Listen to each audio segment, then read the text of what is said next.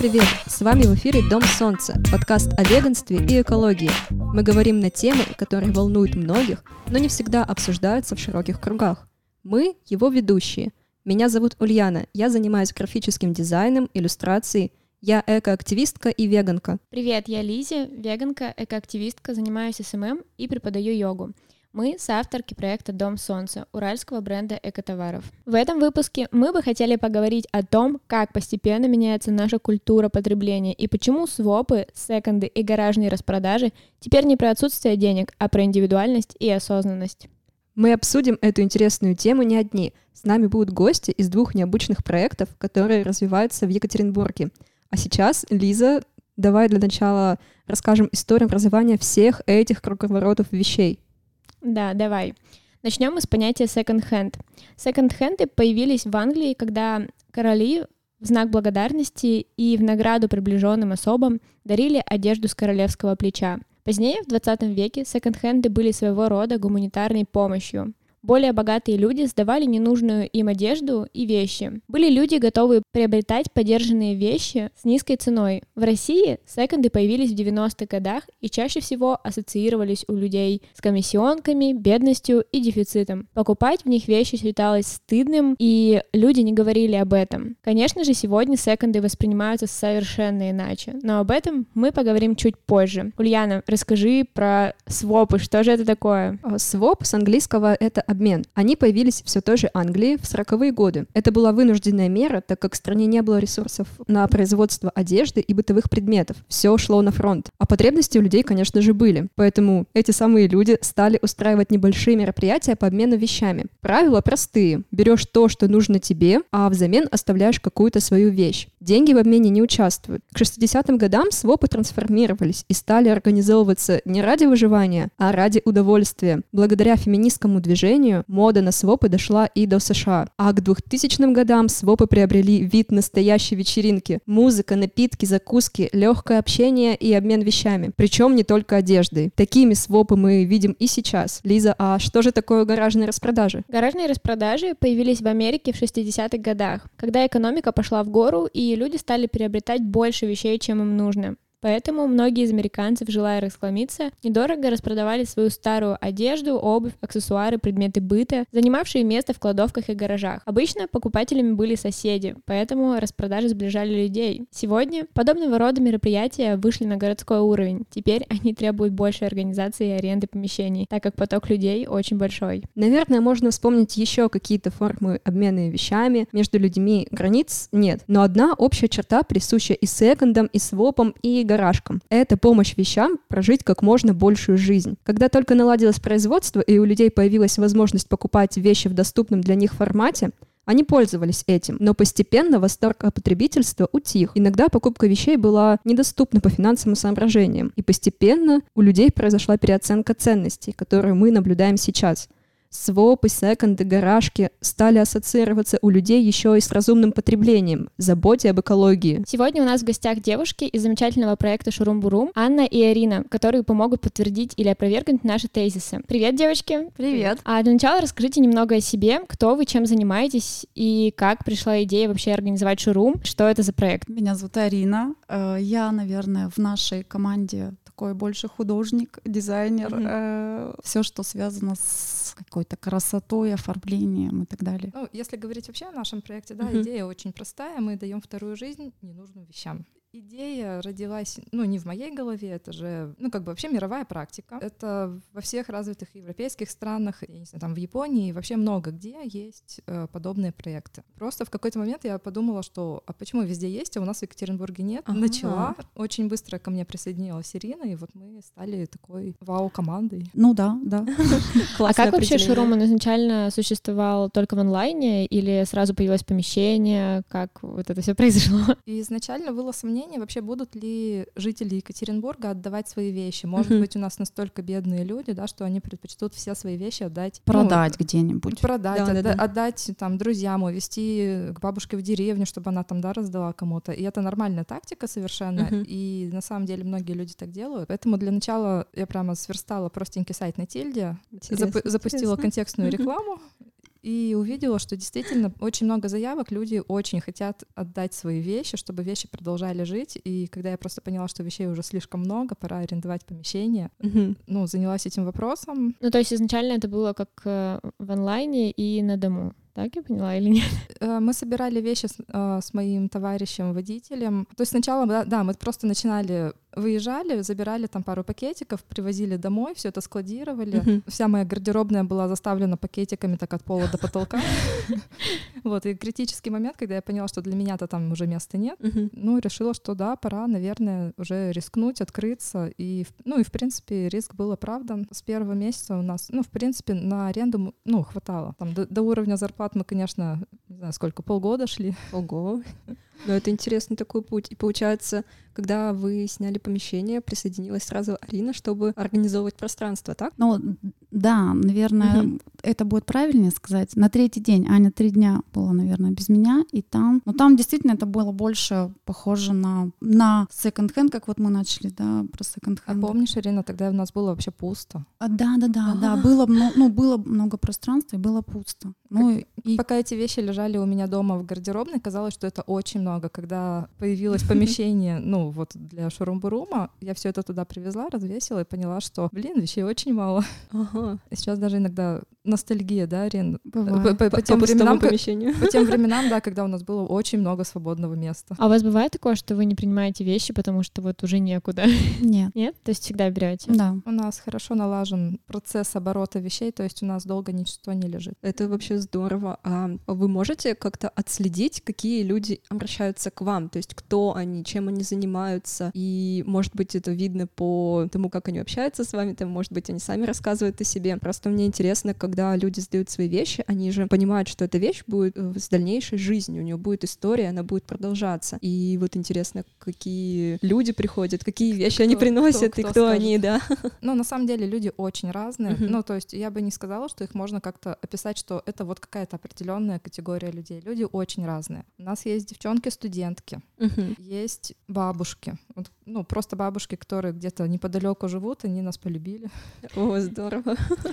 Тут даже не только и возрастная категория, как Аня сказала, ага. разная. Люди действительно сами по себе абсолютно разные. Ну и, как правило, все интересные. Абсолютно да. все интересные. И если вы сейчас говорите о тех людях, которые приходят как покупатели, угу. это тоже интересные абсолютно люди. Те люди, которые как дарители. Ну и, как правило, это одни и те же, да, дарители, покупатели, они... Такой обмен пошел. Да, да, да.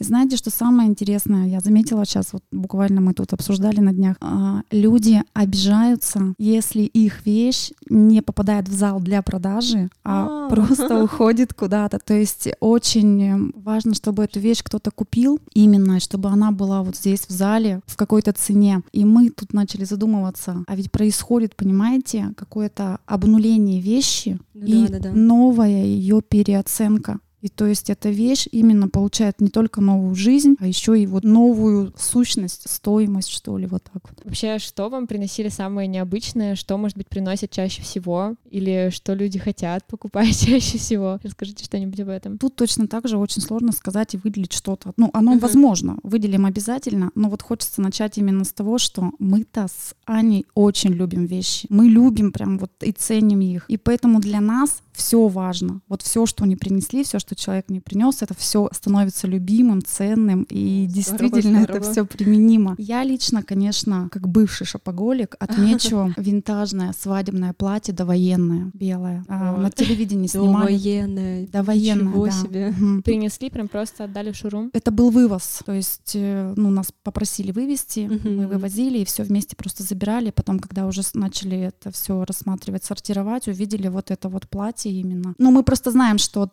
те люди, которые отдавали, это вот бабушка с дедушкой там были, то есть это вот кого-то, чье-то вот это платье. Ну, то есть для меня вот это такой шедевр был. Сейчас у нас тоже есть одно очень красивое винтажное платье. Всего одно?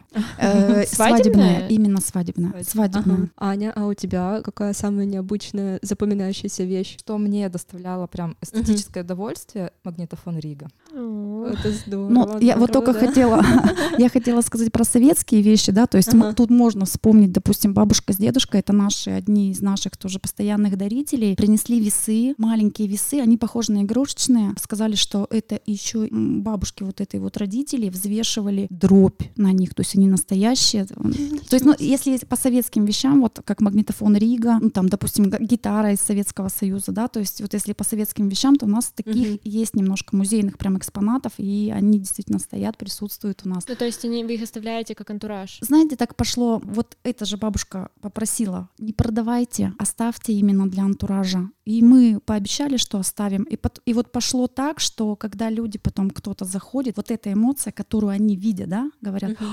что это такое? Или там они там начинают разглядывать, или там кто-то друг другу говорит, а помнишь, помнишь, то есть они какие-то воспоминания, да, вызывают. Мы поняли, что для нас эти эмоции, они дороже, чем бы продать просто эту вещь, понимаете? И мы, да, мы стали оставлять много вот именно либо по просьбе, либо уже сами понимаем, что эта вещь, она даже для нас, настолько она вот Дорого. Получается, все вот вещи, они вызывают такую приятную ностальгию даже Именно. у тех, кто никогда не видел, они застали эти вещи, когда их использовали, но это все равно прям цепляет как-то и хочется разглядывать, интересоваться, и это все напоминает действительно какой-то музей. И как вы думаете, к вам вот приходят люди прям, чтобы посмотреть только? А то. Да?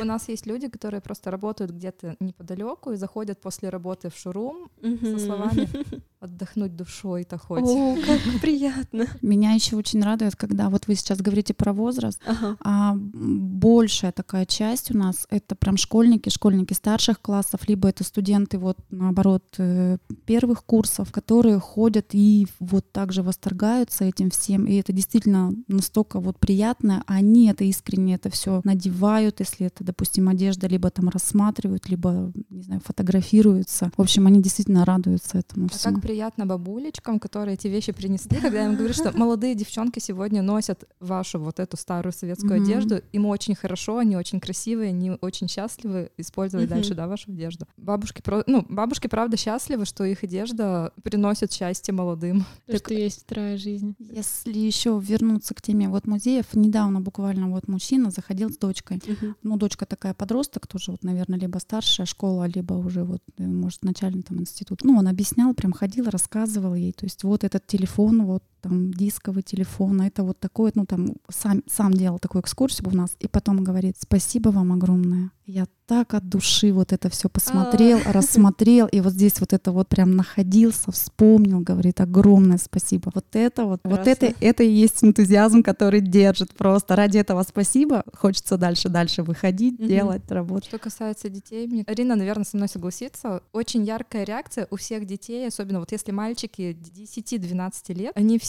вот из всего нашего многообразия вещей ухватывают, о, это Nokia 3310. Да, да. За технику интересуются. Вот именно культовая такая модель, но они же, они же ее, они родились уже, когда она стала неактуальной. Это, телефон его, их папы там, да, к примеру, был когда-то.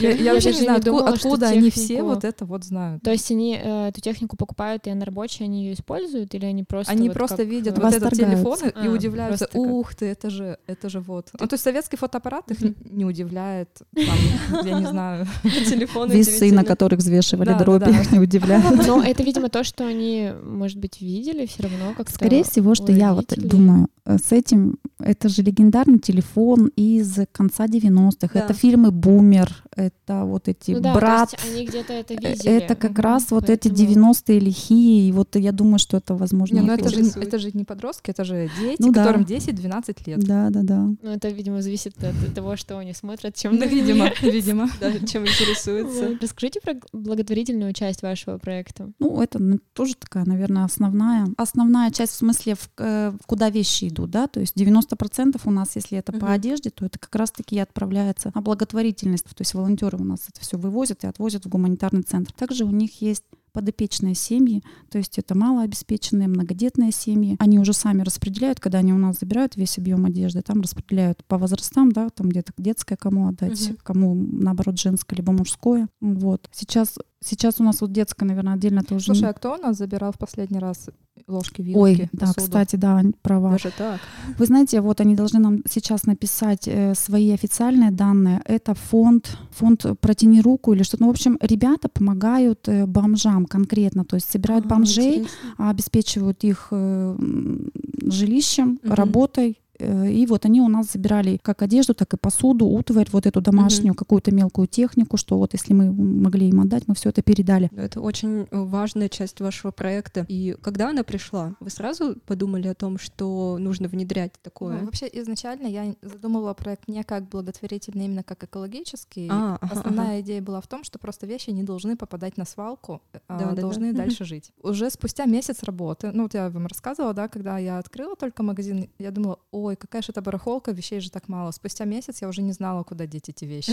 Спустя месяц было действительно много вещей. Да, много вещей. И те вещи, которые мы понимали, что, допустим, в магазине их невозможно оставить, потому что уже Такое не- количество просто невозможно продать физически. Ну и эстетически это будет да. некрасиво, поэтому вот э, возникла идея про волонтеров. Ну, как говорится, только стоит подумать, она- сами притянулись, Мгм. люди нашлись. Мгм. И у нас на тот момент были люди даже из пригорода, из других городов, которые забирали у нас именно в деревни, отвозили там детскую одежду детям, э, игрушки. Ну и вот потом мы вышли как-то так уже сработались именно с одним волонтером. Мгм. Ну и сейчас до сих пор вот с ними работаем. То есть у ней там тоже команда своя, э, водители, которые там ездят, забирают, вывозят, там сортировщики и так далее. Они семьи, она нам делает отчеты, то есть присылает нам постоянно отчеты, какой семье, сколько они вывезли, кому помогли. Это у нас все есть. Что касается применения вещей, я вот помню, что вот эту первую свою эмоцию, да, когда, господи, куда все это деть? Ага. На- ну, мы же пообещали людям, что это все найдет вторую жизнь. И постепенно в процессе работы мы сами узнавали, куда это все можно деть, и сами удивлялись. Ну, например, постельное белье, я думала, что это вот, ну, когда я только открывалась, да, я думала, что это только на вторичную переработку годится. Вот Ну оказ- да, оказывается, бы. что постельное белье очень востребовано у приютов для, для животных. Да, текстиль весь мы отвозим туда. То есть, ну, просто у Кстати, них да. сбор, мы отвозим. Ну, а сейчас, получается, так раз мы отвозим туда текстиль, а люди стали приносить нам и какую-то утварь, то есть это горшки, там разные там поводки, корм, кто-то прям приносит, вот я вам пачку корма принес, ну и, соответственно, просто грузим все это в машину и отвозим на сбор для животных. Мы нашли еще применение, куда применять старую обувь, то есть когда нам приносят обувь, ну, вообще мы не принимаем обувь, если это не носибельно, ну, потому что, сами понимаете, да, Куда даже деть, да, даже да, тем да. же там вот людям, которым мы помогаем, да, вот тем же людям, которые попали в трудную жизненную ситуацию, ну это ну, неприятно, да, отдать уже не носибельную обувь. Мгм. Все равно люди несут, кто-то, видимо, как-то попадает она, ну или, в общем, она у нас действительно бывает. И мы позвонили, созвонились с обувщиком, нашли Ага. обувщика, который ремонтирует обувь. Вот он у нас э, забрал большое количество обуви именно на ремонт, на запчасти. Да, получается, он из старой обуви делает э, Да. что-то новое. За- Заплаточки. Это здорово, потому что с обувью, правда, проблема. Да. Она перерабатывается, но в основном это Москва, Питер, в Екатеринбурге, насколько я знаю. Нету. Нет. Он не берет столько, сколько у нас есть. Ага. А? А и не пробовали еще найти кого-нибудь? Пусть он он... как-то сам нашелся, этот человек? Нет, Мы искали, А, также. искали. Мы Прям обзванивали. Мы пристраивали на ветошь, то есть у нас было много футболок, то есть трикотаж, мягкий трикотаж, который, ну, в принципе, еще можно, допустим, носить уже невозможно, как вот, например, постирали неправильно, да, то есть носить нельзя, но тем не менее вещь-то целая, вот, и мы их пристраивали на ветошь, на автомойке, на станции СТО, то есть вот что-то протирать. Также они же закупают что-то для того, Ну да, чтобы... да, да. Вот. Это здорово. Поэтому, в общем-то, всему Слушай, так находим, стараемся применение найти. Большая площадка для фантазии.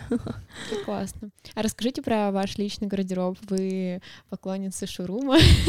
Или Да. из чего в основном состоит ваш гардероб сейчас, вот как бы за время, когда у вас уже появился проект? Ну, сегодня на мне, например, и брюки, и футболка из шурума. Ага. На мне платье. Ну, в общем-то, мы, наверное, ответили. Да.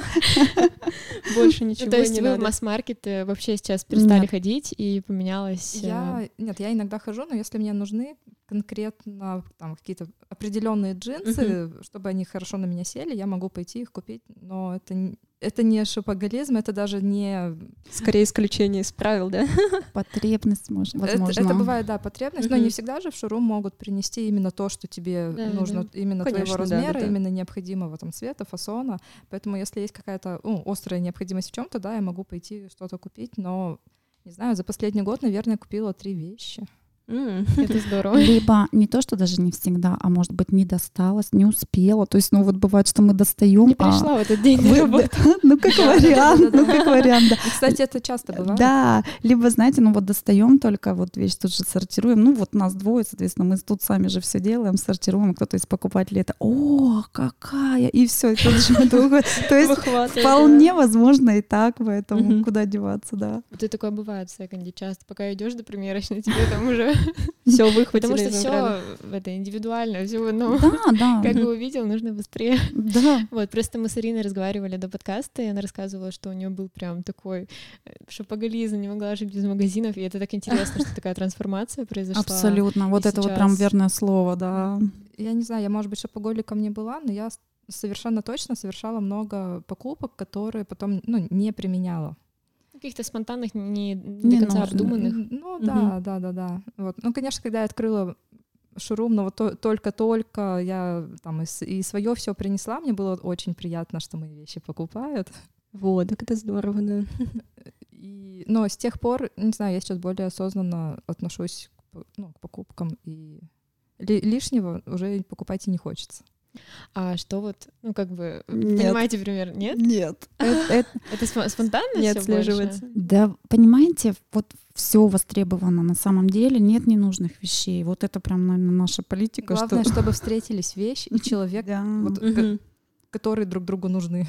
И они встречаются. Вот у нас бывает, что год, да, год. Бывают совершенно безумные вещи. Вот мы сами на это смотрим, что это, кто это в каком угаре купил, и кому это может вообще пригодиться. А потом приходит человек, и ты смотришь, Находится, да. боже, как ему идет, как красиво. Да. Мне кажется, вот в этом как раз и прелесть э, подобных заведений, как ваше, и, ну, вообще всяких секондов и э, свопов, барахолок, где есть индивидуальная вещь, которая ждет своего человека, и они потом действительно сходятся и, и проходят долгую часть своей жизни вместе. И вот как вы думаете, вообще возможно, что в будущем а, подобные заведения заменят масс-маркеты, или мы все-таки будем с ними жить дальше? Не, вообще это очень интересный вопрос. Но поскольку мы в этой сфере работаем, мы в том числе к нам заходят иногда познакомиться владельцы секонд-хендов. Ага, интересно. Мы знаем, интересно. мы знаем их суд- судьбу, их развитие, и на самом деле рынок секонд-хендов идет вниз. Да? Как У грустно. них становится все, ну, правда, у них падают выручки, и вот за последний год, я не знаю, сколько секонд-хендов закрылось маленьких. Ну, мы не про Баскопати, да, говорим. Мгм. Маленькие секонд-хенды закрываются. Так, это грустная тенденция. Я думала, что наоборот. Хотя тут, тут вопрос, не знаю, может быть, Баскопати всех вытесняет. А, Ну, не, не знаю, с чем это связано. Хотя и в Баскопате, я, я не знаю, я по Баскопате раньше не ходила, мгм. То есть так-то я не секонд-хендщица. Вот. э, Но люди, кто... Ну и покупатели, и владельцы других секондов говорят, что в секонд-хендах и в Баскопате в том числе очень в последнее время падает качество вещей.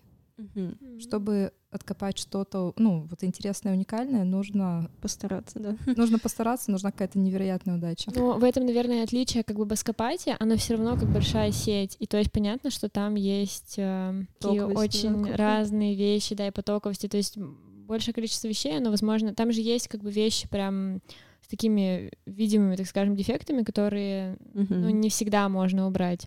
Вот, то есть у меня, например, была ситуация, захожу, меряю пуховик, мне так нравится, такой классный, а потом я поворачиваюсь, и там просто, блин, что какая-то такая непонятная дыра вообще не по шву, и ее как бы, ну, я не знаю, чем ее можно залатать там, вот, и там много достаточно таких вещей, а когда секонды маленькие, какие-то такие более локальные, там скорее больше люди отсматривают вещи, и есть какой-то стиль, мне маленьких ин- кажется, интереснее у каждого. подборки. Да, да, да, Да. Ну, то есть и все равно есть, э, вот говорю, стиль какой-то, то есть э, примерный хотя Вообще, бы на, разброс. на самом деле, вот у нас в шоуруме стиль есть, и иногда бывает, разбираем вещи, достаем из пакета там Массимо Дути, М. что, ну, что-то вот такое. И мы понимаем, что мы не оставим это на продажу, несмотря на то, что вещь в идеальном состоянии.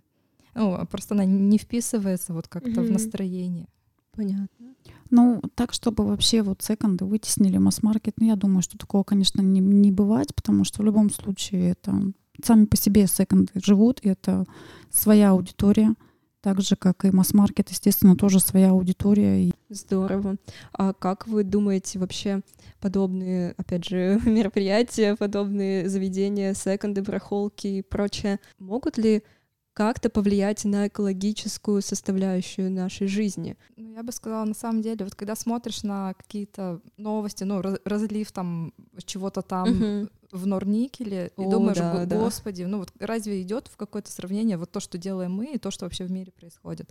Но с другой стороны, если бы вы видели, какие объемы вещей еженедельно мы куда-то пристраиваем, а если все вещи, которые мы за существование шорума собрать в одну гору и представить себе, что вот эта гора появилась на свалке, ну, то это кажется уже масштабно. Уже след, это, да? это, это на самом деле ну, внушительно бы угу. выглядело. Ну и я тоже думаю, что все-таки да, конечно, да, это маленькая капелька но эта вот маленькая капелька, она все-таки есть, потому что даже если посмотреть назад, вспомните, раньше наши бабушки еще вот, ну если даже уйти в фильмы, к примеру, mm-hmm. посмотреть, они же ничего никогда не выбрасывали. Да, да, да. Zero waste. Поэтому я думаю, что да, конечно, это маленькая капля, но это уже есть. В большой океан, да. да. Мы вот. же тоже меняем. То есть, получается, если мы же не говорим именно даже вот о количестве вещей, вот как Аня mm-hmm. сейчас сказала, да, а если взять не только вещи, не только одежду в плане, mm-hmm. мы находим применение новое. То есть, когда мы забираем э, на раздельном сборе отходов, мы забираем какое-то что-то, что люди принесли выбросить, uh-huh. мы это берем и спасаем, из этого делаем какой-то арт-объект, и этот арт-объект еще потом востребован, то есть он еще и будет куплен, продан, к примеру. Вот, то есть вот, вот о чем говорю. То есть, конечно, да. Тут с этой точки зрения, да, да. Да, это вот такие маленькие шажочки, но они в целом-то складываются в картину.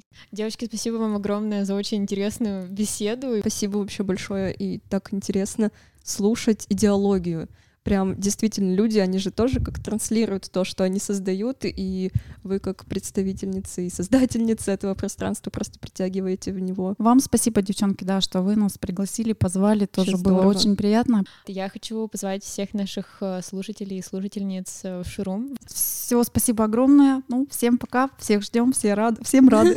Пока.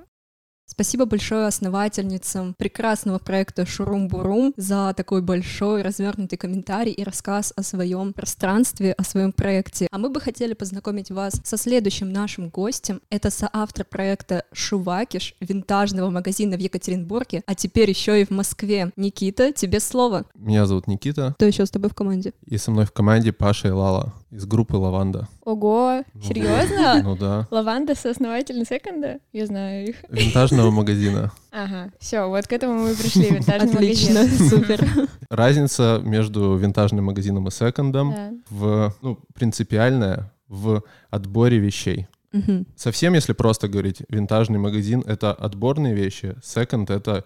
Все подряд. Все подряд. Потоковая такая Пот- штука. Потоковая штука, которая... Индустрия такая появилась угу. после каких-то мировых войн, когда с, э, оставшиеся вещи, угу. э, благо, ну, отданные там на благотворительность куда-то, кто-то догадался распродавать. Это вот индустрия секонд-хенда. Угу. Это, это один из источников, где винтажные магазины находят свой товар. Угу. Больше секондами нас, в общем-то, ничего не связывает. Индустрия индустрии это такой налаженный процесс, механический. То есть там нет э, места какому-то... Ну, так структурированию, да, то есть там просто все берут и продают. Все берут, э, химчистят, там ну, да, есть да. нормы, но это, это большой бизнес. Винтажный магазин, это, если это вообще можно назвать бизнесом, это что-то маленькое, и это ну, что-то маленькое, связанное с индивидуальными поисками. Я вообще не то, что не разделяла, я считала, что вот такие вот, как сказать, вот ты сказал, что у вас винтажный магазин, mm-hmm.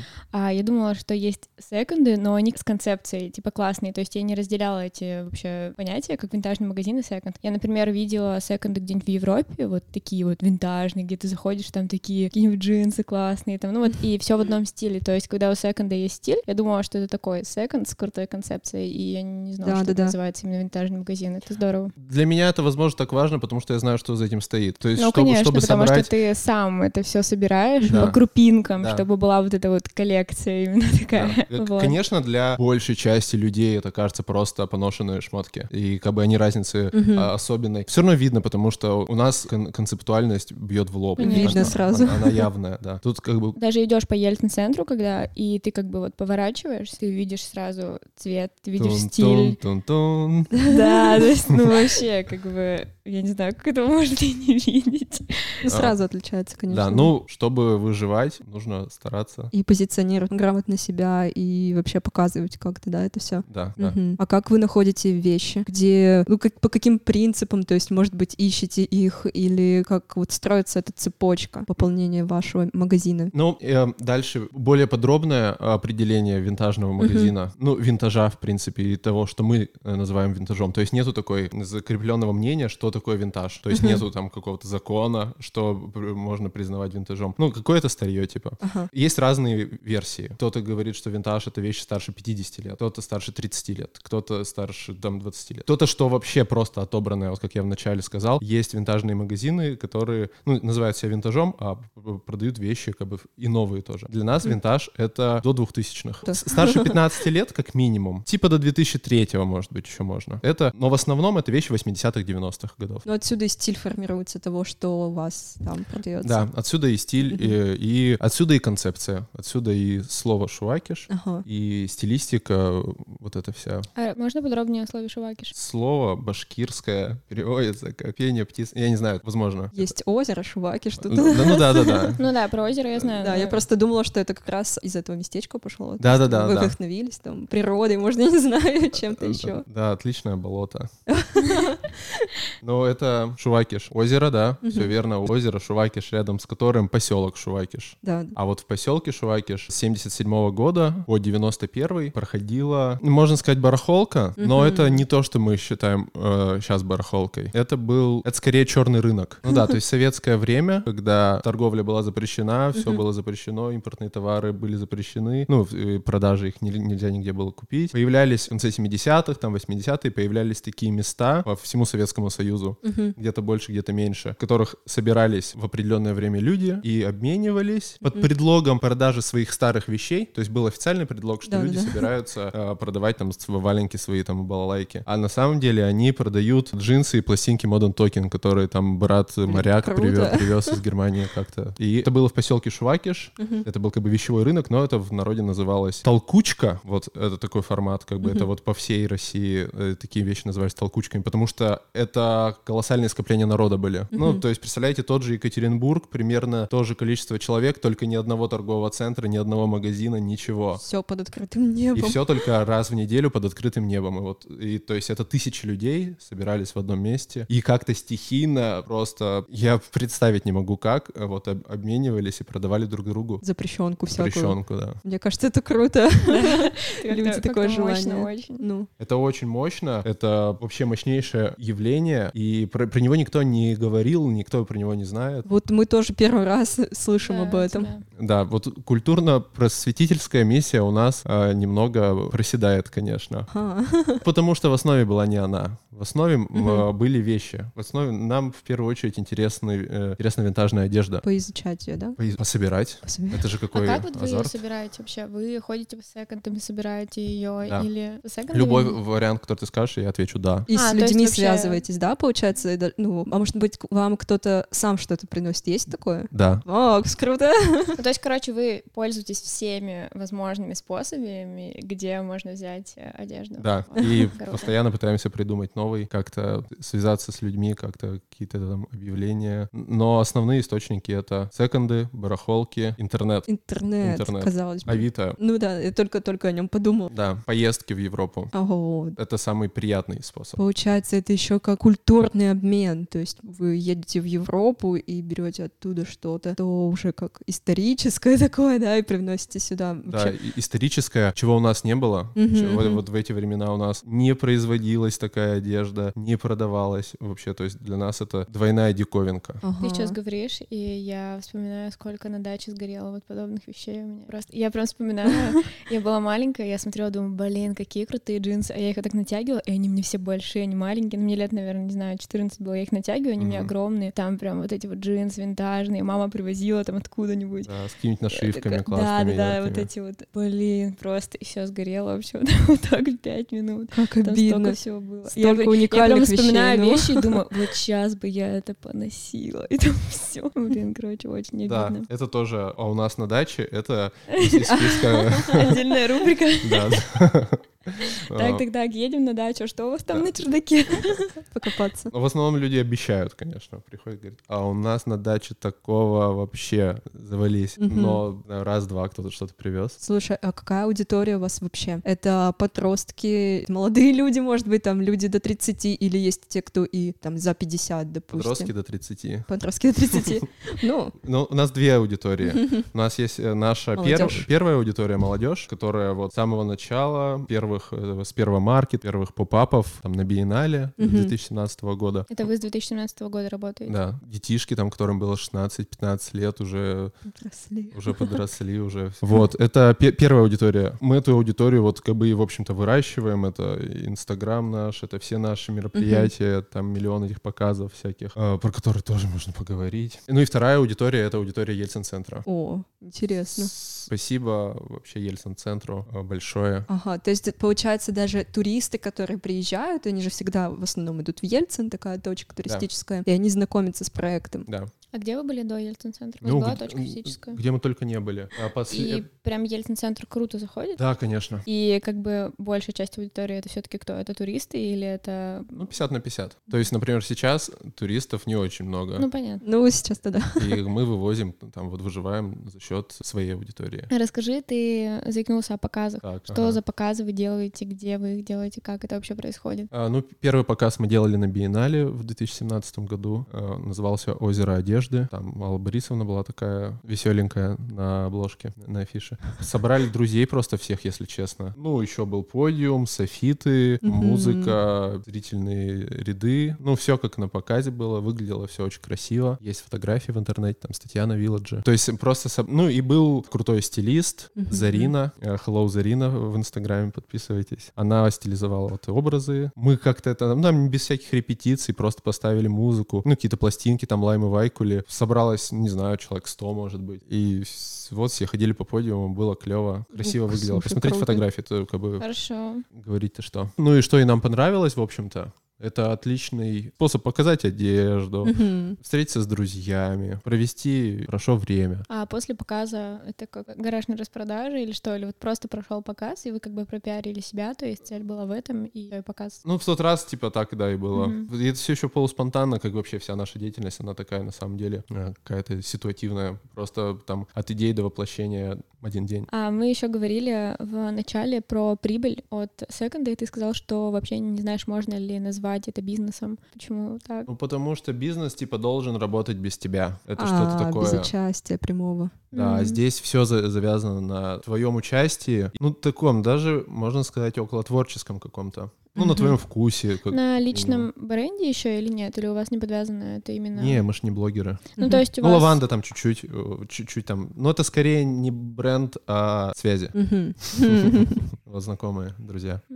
То есть, получается, это такой еще проект, который впитывает вот большую часть тебя. Ну, то есть та часть, которая тут осталась в ЕКБ, ты прям привносишь ну, очень много себя, да, как э, свои идеи какие-то, действительно вкус, там, подбор вот этого всего. Получается, что так. А по- по-другому никак, Ну потому да, что... Это невозможно, наверное, взять просто на работу человека, который будет делать то же самое, что и ты. Но это будет уже не что- то же самое. Ну, у меня есть крутая команда. Вот, Э, расскажи о своей команде подробнее. Моя команда — это девчонки-продавщицы. Ну, как бы... это- Как ты их выбираешь? Как? Блин, они сами как-то приходят. Одна, потом вторая, так по цепочке, как-то вторая третью зовет, третья четвертую. Но это, скорее всего, одна какая-то тусовка, и, наверное, это люди, которые пришли из Инстаграма, которые были знакомы с вашим проектом, они просто как бы шли с улицы да. и захотели работать, потому что здесь все равно такая работа, которая, чтобы продавать такие вещи, нужно в этом шарить, и нужно это любить Надо, прям. нужно любить, да. И нужно вот саму быть, как бы, грубо говоря, таким же, то есть носить это, Да. нести вот этот стиль и идею. Да, да, именно так. Вот э, они все разные, все прямо бренд-фейсы. А почему, как ты думаешь, именно вообще сейчас секонды, свопы и гаражные распродажи всякие набирают? И винтажные магазины. да, набирают обороты, и их становится больше? Или, может быть, по твоим наблюдениям, их наоборот не становится больше. Их становится больше, Мгм. винтажа становится меньше. Вот это вот вещи связаны. Да, Винтажа вот становится как. меньше, и в секондах, где заканчиваются просто вещи, исчезают. То Они- есть остается такая потоковая, да, штука? Ну, Не особо интересная, наверное, типа как какой-нибудь баскопати. Баскопати. Сейчас так обидела баскопати. Не, баскопати супер, но это другое. Это вообще не, типа, ну это другая вообще сфера. Они, то есть, зара- зарабатывают деньги и делают это на больших объемах какой-то там какой-то странной масс-маркет одежде. К винтажу это слабо относится. Там иногда да, да. бывает винтаж. Вот все, Да, все да. как что Там связывает прям надо искать его просто. И, и это становится все сложнее и сложнее. То есть его там все меньше и меньше. То, что в 2014 году можно было в Баскопате кофту Versace за 120 рублей купить, э, офигенную, которая потом в Шувакише просто за миллион продалась. То сейчас очереди выстраиваются в Баскопате на- э, перед открытием в день нового поступления Ну в да. 10 утра. Из э, целая вот эта вот культура мальчиков-кажуальчиков, э, которые там эти свои Ральф Лорены там выискивают, и Ага. все, и бренды все и просто ну и там Adidas, Nike, и просто забегают и разбирают сразу же. То есть сейчас это... И все сложнее найти эти вещи. Ну, то есть это потому, вещи- что люди стали понимать в этом, то есть вернулись э, к тому, что это круто, и стали покупать это. И, Да. соответственно, все эти вещи, они уже у людей. Ну да, да, да, да. То есть вот так вот. И, и поэтому, да, тоже. Но это же сейчас, наоборот, наверное, придет к тому, что вам нужно поднять будут ценники. Вот, или это не так работает? Нам, конечно, нужно поднять ценники всегда. Всегда. Всегда нужно поднимать ценники. А как ты вот думаешь, почему эта культура такого искусственного дефицита стала сейчас набирать популярность? Это как-то связано с тем, что люди хотят более индивидуально выглядеть, отличаться от всех тех, кто там ходит в тот же маск-маркет? Ага, да. Да? В том числе. Потом вот то, что э- эти вещи более ценные становятся, потому что их меньше. Мгм. Потом развитие визуальной культуры. Инстаграм, много визуального контента, это все, все клипы, эти все клипы снимают в Да, Олимпийках. да, да. Типа все это на виду э, становится этот стиль, как бы становится понятней. И все хотят выглядеть так же, получается. Да, Ну, да, да. прикольно такой, как э, кольцо, водоворот. От чего ушли, к тому постепенно приходимся. Это интересно тоже наблюдать и смотреть, как это переосмысляется по-другому. Потому что есть, как мне кажется, два пути. То есть можно пойти, ну, в тот же винтажный магазин, допустим, в Шувакиш, и взять действительно винтажную вещь, такую какую-то клевую и уж супер индивидуальную, либо пойти к какому-нибудь модному да, создателю одежды, который играет в это, да, играет там 80-е. Тут уже выбор человека. И мне кажется, сейчас именно первых, которые прям супер индивидуальность выбирают, становится больше. Да, есть еще один момент. Да, да, Очень да. важный. Очень важный и объективный. Это качество материалов. Ну, кстати, да. 80-е, 90-е, до этапа какой-то глобальной экономики, Мгм. когда все все начали делать плохо. Ну, то, что мы, где мы сейчас живем. Ну, то есть сейчас все во всех сферах, там, машины, техника, э, одежда, все делают плохо, чтобы быстрее износилось, чтобы купили новое. Ну, Искусственно ухудшают, да, получается? Ну, как бы еще и не совсем искусственно, а еще и потому что это дешевле. То есть просто делают плохо. Все, сейчас все делают плохо. Ра- Раньше лучше было. Ну Раньше было лучше. Да, это на- наш э, второй слоган.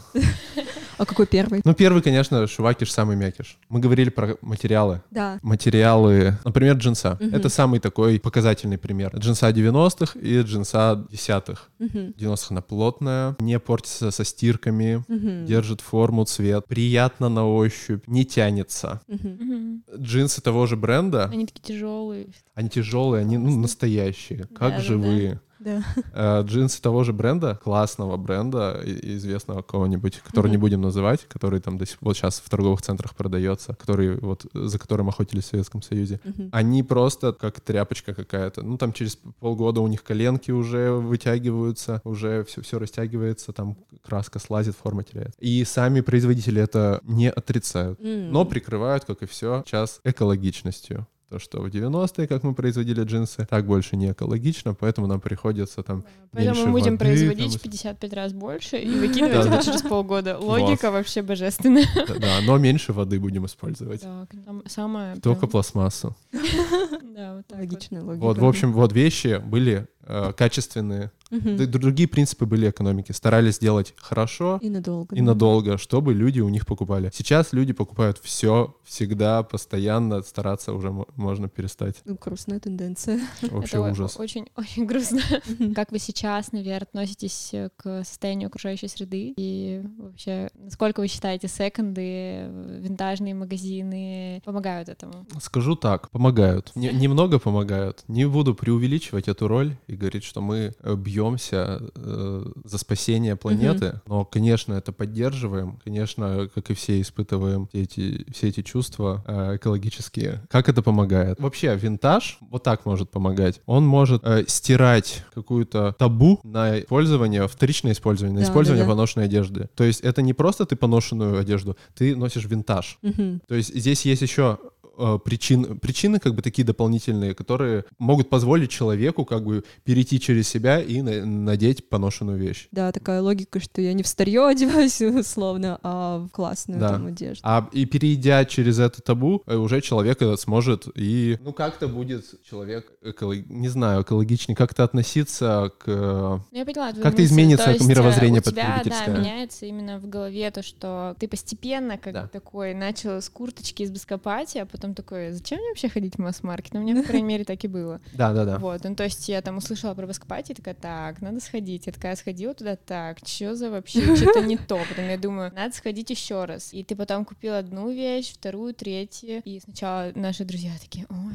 фу, там что вы, вот, ужас, э, секонды, кошмар. А потом такие, ой, а можно с вами сходить? А то что-то я хожу, у меня ничего не получается там найти. Это как бы опыт, опыт нужен в этом деле, так что... Ну да, Да, типа и винтаж как шаг в сторону осознанного потребления, да, ну, Ну, вторичного, по сути, да. вторичного потребления. Ну, мы еще вот думали о том, что куча такая вещей там ненужных, да, ну, условно ненужных, они оказываются не на свалке, а На свопе. на свопе, да, допустим, а потом переходят в разные остальные источники, где можно приобрести, ну, то есть расползаются по тем же винтажным магазинам, как у вас, если вы отбираете это все, или, может, куда-то просто секонд. Да. Ну еще вот, э, Мгм. а совсем экологичная тема. Это наше новое направление. Какое? Upcycle Brand 2.0. А из старых вещей новые? Да. Вы уже прямо этим занимаетесь? Да, готовим коллекцию, скоро будет презентация, но уже можете найти нас в Инстаграме. Сейчас я скажу название. Давай, интересно, слушай. название. А получается, ты с командой со своей делаешь? Это я делаю со своей командой, но с другой. Ага, Это интересно. я делаю э, с классным парнем, дизайнером Михаилом. Мы со всеми делаем совместные работы, открыты для всего сотрудничества прямо. Все время мы с кем-то э, что-то делаем совместно. Инстаграм у нас называется 22020.220000. Это что вообще такое? Это код. Вот, в общем, вот, да, мы переделываем. Делаю это с э, дизайнером Мишей. Я не могу выговорить его, название его бренда. Иш. Иш? Иш. Ну, это типа как слово пимп, только перевернуто. Как сложно.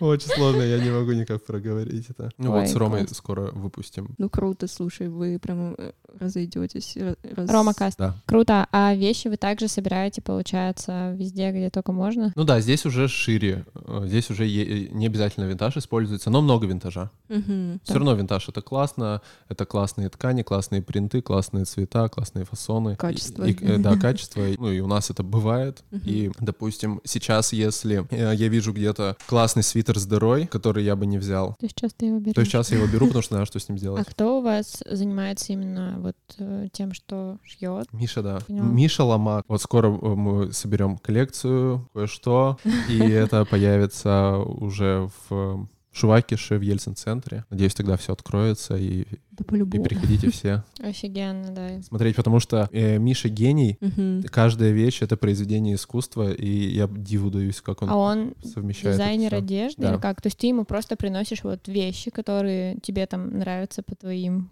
каким-то принципам, Да. вот, и он их совмещает и уже показывает тебе готовые изделия. Ну да, грубо говоря, или что-то вместе придумываем. Ну, в основном он, он художник. И я он- так, я его э, скорее так, ну, типа, заземляю, как говорится. Ага. Я говорю, ну, давай вот тут попроще, давай тут поярче, давай тут вот, чтобы понятнее было. Мгм. А он э, просто... И вообще- он прям сам, то есть, и шьет. Да, он, да, да. У нас цех Офигеть. э, есть. Мы вот, э, то есть э, карантин для нас вот открыл Мгм. как бы эту деятельность. Когда все остановилось, мы стали сняли, сняли офис, привезли оборудование и начали шить. Офигеть, да. очень классно. Что-то Да. вообще круто. Так еще, еще как это такой толчок для развития. Да. Весь мир остановился, а вы нет. Спасибо тебе большое за диалог, за то, что нашел время, пришел к нам и рассказал кучу всего интересного. Спасибо, что позвали. У вас клево. Пока. У нас получился очень интересный диалог с абсолютно разными проектами из Екатеринбурга. Мне безумно нравится то, как Аня, Арина и Никита подходят к своим проектам. Они действительно вкладывают душу в свое дело. Лиза, как по твоим ощущениям, после общения с гостями, помогают ли секонды экологии? Да, конечно, и в принципе и то ощущение с гостями. Я знала об этом, вот, но когда ты пообщался с людьми и понял, что все-таки ребята тоже понимают, почему это важно для экологии, это еще больше укрепило мои предположения. Да, я примерно также стала думать и также думала. Ну и к тому же мы поняли это на опыте людей, которые каждый день непрерывно варятся в этой теме. Да, и вообще интересно, что по наблюдениям Ани и Арины, что количество секунд сокращается, а по наблюдениям Никиты наоборот. Я больше склоняюсь, наверное, к Никитиному мнению, точнее, более согласна с ним. И вообще думаю, что это зависит от того, на какие именно проекты ребята обращают внимание. Наверное, из этого можно сделать вывод, что важно все таки поддерживать э, локальные проекты, потому что всем приходится непросто. Так что давайте их поддерживать. И на этой ноте мы бы хотели пригласить всех наших слушателей и слушательниц из ЕКБ заглянуть в Шурум и Шувакиш. Если вы не из нашего города, то просто чекайте аккаунты этих классных проектов и обязательно помогайте им информационной поддержкой. Ну и, конечно же, присмотритесь к локальным проектам в вашем городе и поддерживайте их. Всем спасибо за прослушивание и до новых встреч! Пока-пока!